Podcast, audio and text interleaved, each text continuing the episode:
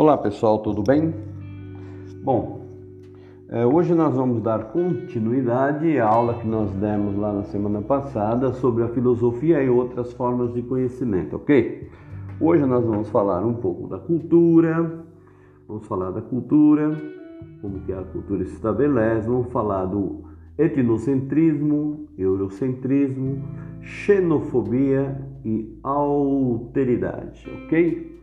Essa é a aula de hoje, então. Vamos conversar um pouco sobre isso aí, né? Bom, é, eu gostaria de dizer o seguinte: cultura, não é? Ah, a cultura, ela tem uma importância, né? É, para compreender o homem na sua, é, na sua dimensão simbólica, né? Então nós temos na cultura é, o, o seguinte aspecto, né? É, a representação simbólica da, do, dos costumes da sociedade, certo? A, a, cultura é uma coisa que é transmitida é, de geração a geração, não é? E ela, é, tanto as coisas evidentemente boas, como aquelas que não são tão boas, né?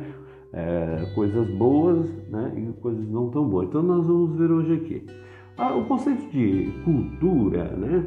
A gente pensa o seguinte: a cultura ela nos, é, pode ter duas origens, a gente pode pensar. Uma é aquela que é o acúmulo de conhecimento, né? Aqui eu falo, pô, a pessoa tem muita cultura, quer dizer, tem muito conhecimento, a pessoa culta, né? É uma pessoa que estudou muito, uma pessoa culta tal. Então, essa cultura tem esse, essa pessoa tem cultura, né? E em contrapartida você tem aquele que não tem cultura, quer dizer, aquele que tem pouca cultura, né? Nenhuma não, porque todo ser humano tem participa de uma cultura, porque a cultura é uma construção social, certo, pessoal? Então é impossível alguém não ter cultura, é impossível alguém não participar de uma sociedade. E toda sociedade tem a sua cultura, tem sua religião, tem sua ética, tem, não é? Enfim. Bom, e outra forma de encarar a cultura é dizer então que ela é a ação do homem sobre a natureza por meio do trabalho, certo? Quer dizer, o homem modifica a natureza com o seu trabalho, formando assim uma cultura. Ah, vamos dar um exemplo aqui bem rápido, né? De uma coisa que é cultural e uma coisa que é natural. Por exemplo, o casamento seria uma coisa cultural ou natural? Olha, eu não sei o que vocês pensam, mas o, o casamento foi instituído em uma sociedade. Portanto, ele faz parte de uma cultura da sociedade. Os animais não se casam, né? evidentemente eles vivem juntos, mas não se casam. Não é? O único que se casa é o homem. Então, o casamento, no caso, ele é, é fruto da cultura enquanto que na natureza não, não temos casamento, mas temos sim, é, os animais vivem, muitos animais vivem com seu parceiro, né? vamos dizer assim, o seu parzinho. Vamos dar um exemplo do que é natureza então. Enquanto o casamento é natural, ou desculpem, enquanto o casamento ele é cultural, vamos pensar na natureza, uma coisa na natureza que é do reino da natureza. Por exemplo, a morte. A morte pertence à natureza. É, é, a morte não é cultural, não é? Ninguém estabeleceu a morte como cultural, né? O tratamento que se dá à morte, sim, pode ser cultural, mas a morte em si é uma coisa da natureza, faz parte do ciclo, né? Nascimento, vida e morte, né? Então, uma coisa é natural, outra coisa é cultural. Bom, o conceito de cultura é derivado, apesar de ser diferente, ele é derivado da natureza. Por quê? Porque ele nasce do ato de cultivar a lavoura, de cuidar, cuidar da terra. Por isso que quando a gente se refere ao homem do campo, o que, que o homem do campo faz? Ele cuida da lavoura. E o que é isso? Isso é agricultura. Então, agricultura, olha a palavra cultura. Quando que começa a cultura? Quando o homem deixa de ser nômade, ele deixa de e se fixa na terra e ele começa a dominar a agricultura. Então, aí sim começa é o que a gente pode chamar de cultura, né? Mas é curioso, né? Ah, mesmo que a cultura tenha nascido do cultivo da lavoura, a cultura ela se transforma depois em algo espiritual. Se ela começa primeiramente com uma coisa material, ou seja, lidar com a lavoura, depois ela passa a ser entendida como uma atividade do espírito, principalmente como atividade dos homens urbanos, certo? não mais no meio rural. Quer dizer que o, o que, que passa a ser cultural? Ah, o cara que estudou, o cara que tem cultura erudita, o cara que é, se afastou do meio rural. Então, as pessoas que são do meio é, rural começam a sofrer a partir dessa divisão de cultura versus natureza, um, vários tipos de preconceitos que nós conhecemos uh, até hoje, né? É daí que vai surgir os preconceitos. É interessante isso, porque quando você separa natureza e a cultura e, e, diz que um é culto e outro é ignorante, quer dizer, o homem do campo é ignorante? Claro que não. Ah, até um é contraditório dizer isso, porque se a cultura nasce diretamente do. Se ela nasceu do cultivo da lavoura, como é que pode ser o homem de, do campo não ter cultura ou ser um ignorante? Ele tem a sabedoria dele, o conhecimento dele, certo? O indivíduo culto não é mais o lavrador, e sim o estudioso da cidade.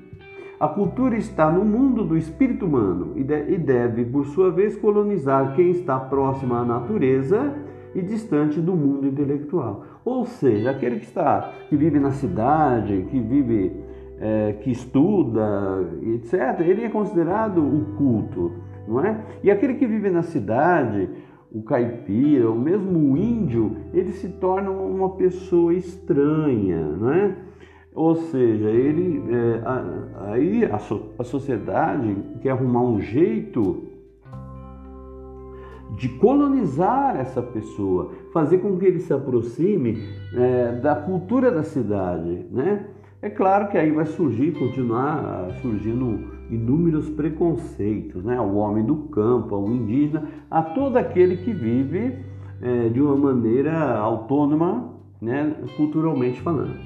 O conceito de cultura, a gente pode ver aqui, em geral podemos dizer que a cultura é a ação dos homens com ou sobre a natureza, por meio de objetivação da consciência, segundo Hegel o Hegel vai dizer o seguinte, que a consciência de que determina a cultura, certo?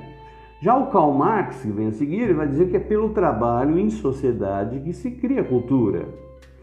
E o Ernest Cassirer vai dizer, pela instituição de símbolos, né?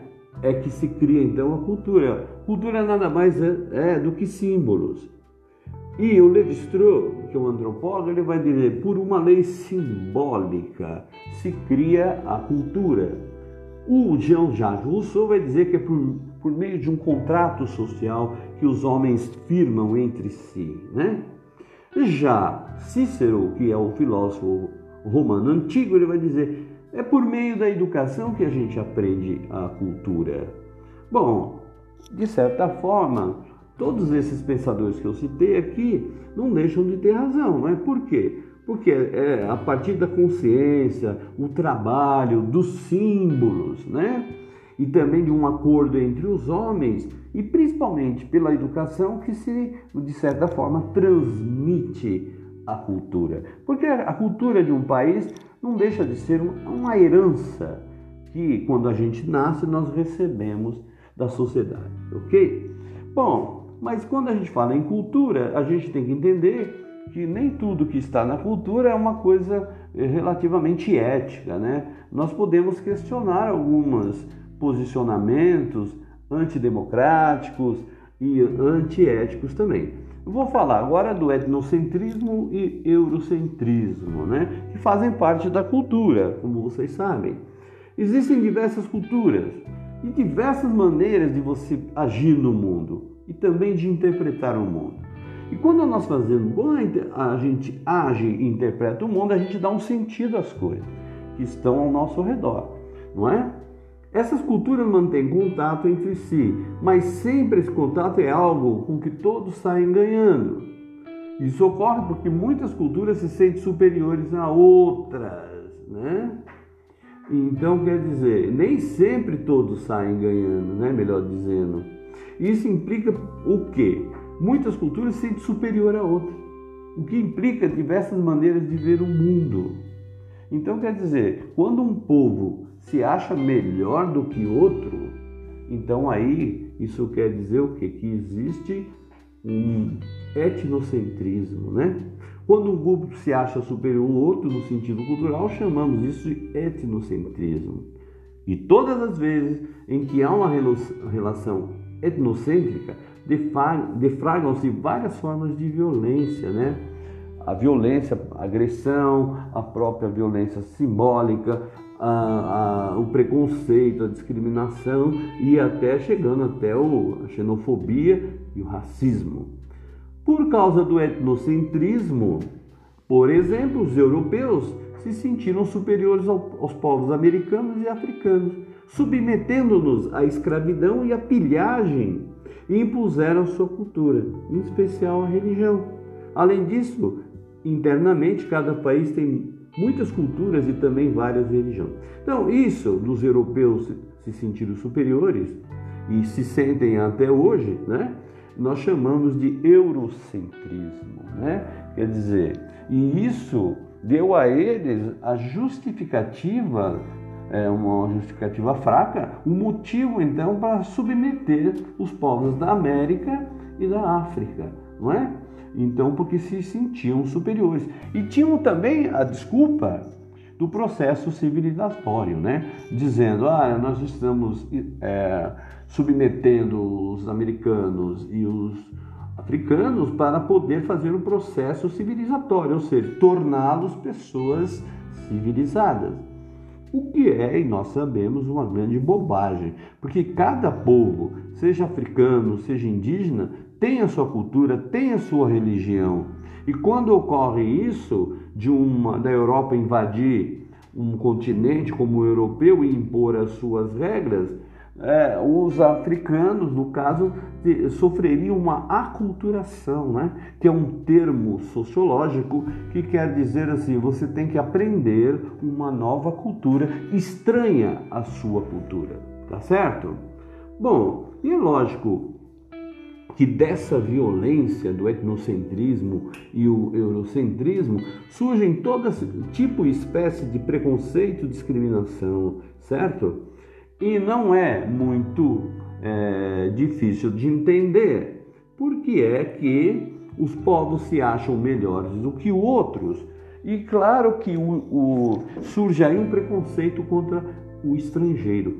E o nome disso é xenofobia.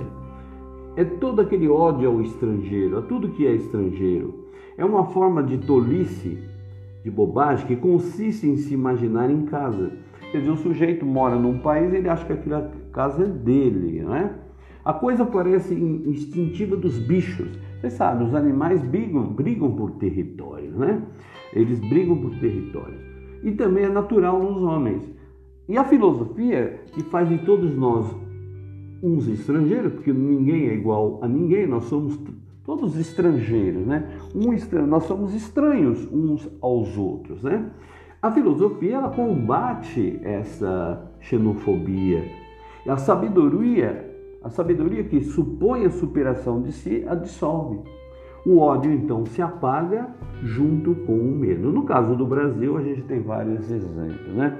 Nós temos aqui pessoas de várias partes do mundo e nós temos também é, pessoas que vivem aqui e que são estrangeiras.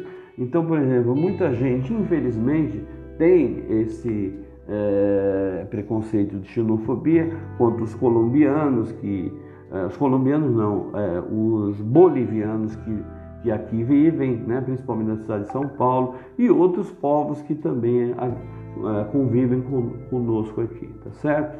A xenofobia é um preconceito, conforme eu disse, tolo, é um preconceito sem sentido, não é? E, e, uma pessoa que não pensa, uma pessoa que não é autônoma, é, ela está propícia então a, a, ter esse tipo de preconceito, certo? Para, é, vamos dizer assim, dar um basta a todos esses tipos de preconceito e discriminação, como o eurocentrismo, etnocentrismo e mesmo a xenofobia, existe um conceito muito legal na filosofia que combate isso aí. E que conceito é esse? A alteridade, né? Como agir em relação aos outros?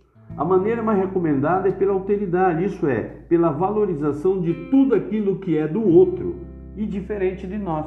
Quer dizer, nós não temos que querer que as pessoas sejam iguais a nós. As pessoas são diferentes de nós e nós devemos então ter uma relação com esse outro de uma maneira ética. E como é que é isso, né? A alteridade é a característica do que é um outro ou um outro. A alteridade é o contrário da identidade, que sou eu, assim como o outro é o contrário de si mesmo. Poderíamos fazer disso um princípio. Toda coisa sendo idêntica a si mesmo é o princípio de identidade. E toda coisa diferente de todas as outras, princípio de alteridade. A tradição filosófica prefere falar do indiscerníveis, mas os dois princípios são diferentes. Mesmo que existissem dois seres perfeitamente semelhantes, ainda assim seriam numericamente diferentes um do outro. Porque um é um, o outro é outro, né?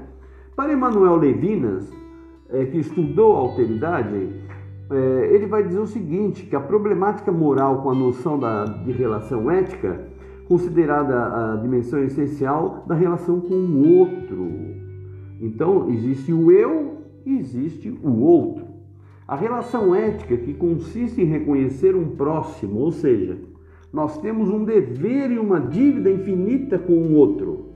O outro que te é estranho ou indiferente, que não te pertence nem à ordem de teus interesses, nem a das tuas amizades.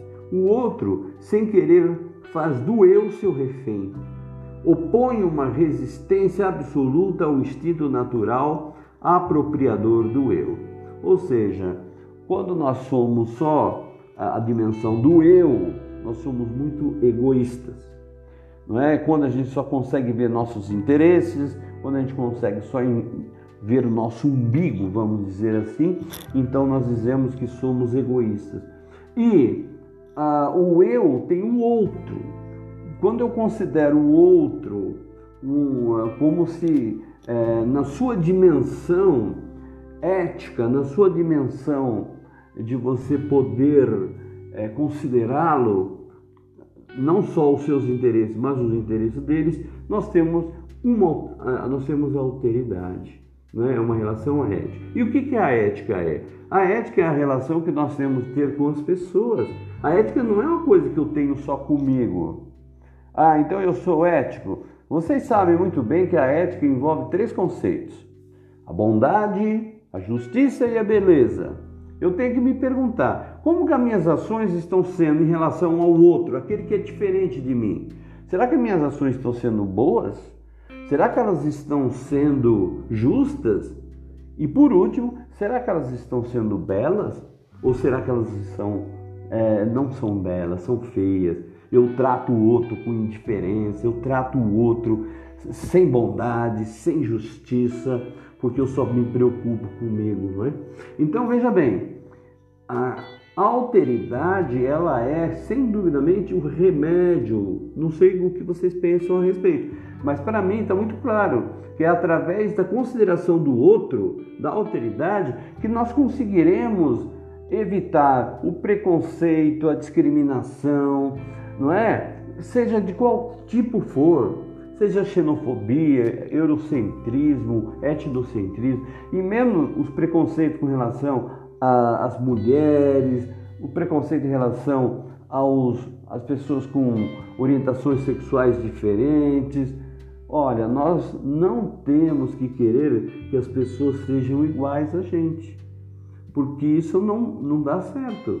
Nós temos que aceitar nós nos aceitar como somos e aceitar os outros como eles são, independente do que eles sejam, da religião que eles praticam, uh, do time que eles torcem, do partido político que eles votam. Considerar o outro é tentar aceitar, não é tolerar, porque tolerância é outra coisa. mas é considerar o outro na sua dimensão. Por quê?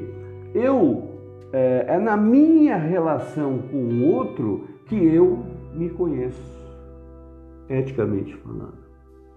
Pessoal, por hoje é só. Até a próxima.